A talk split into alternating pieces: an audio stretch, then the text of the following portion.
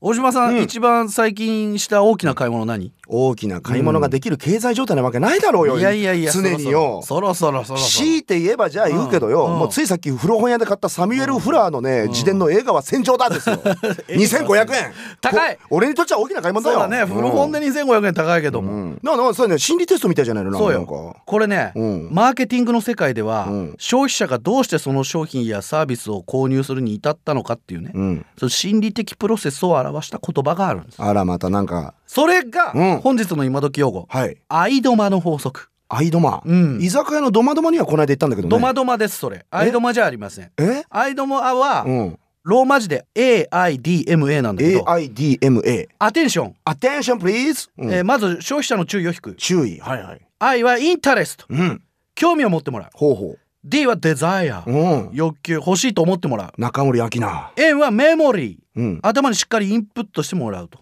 記憶ねで最後の A はアクション、つまり購入してもらうほ注意を引く興味を持ってもらう欲しいと思ってもらう、うん頭に入れてもらう購入してもらう、はあこの一連のプロセスをアイドマの法則といっええて、ええええ1920年代にアメリカの販売とか広告の実務家だった、うんサミュエル・ローランド・ホールによって提唱されたんだと。まあしかしアメリカまあ1920年代にこんなことやってたの消費者の心の動き研究済み恐ろしい国だよ恐ろしい国だねえこれうんうんいや例えば、うんアテンション、うんこれ注意の段階だと、うんまず商品とかサービスを知ってもらうために、はいはいラジオやテレビで広告宣伝活動をしようかなと。あーそうだから知ってもらってすぐ買う必要はないと、まず注意を持ってもらうってことなんだね。うんうんうん CM にだから有名タレント使われるっていうのはそそうの人が持つ知名度とかイメージから商品やサービスにその興味関心持ってもらってそうそうそうそうまず記憶に残るようにせよとそうあーだから逆にタレント使ってないコマーシャルはすでに次のステップなんだね。おおあそういうことかうう